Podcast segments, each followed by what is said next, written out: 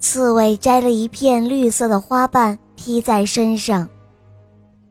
谢谢你，彩虹色的花，再见。天空越来越暗了，传来阵阵雷声，大风把最后的一片花瓣也刮走了。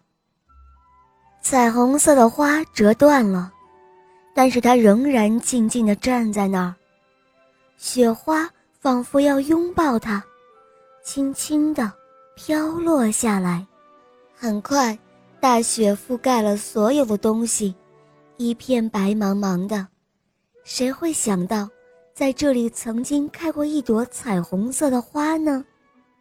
就在这个时候，天空中升起了一道彩虹色的光芒，把天空照亮了。小蚂蚁、蜥蜴、老鼠、小鸟和刺猬都从远处跑了过来，他们看到了光芒，心里渐渐地温暖起来。大家都想起了彩虹色的花曾经给过自己帮助。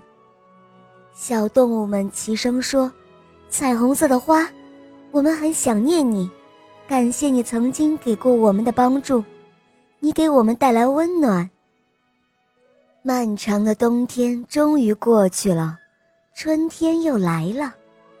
有一天早晨，太阳探出头来，他吃了一惊。很高兴地说：“嗨，早安，彩虹色的花，哈，又见到你了，真高兴啊！”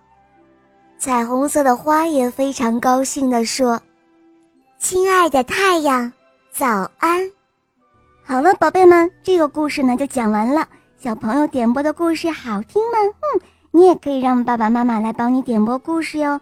你可以在微信公众号搜索“肉包来了”，在那里找到我。来咨询我哟！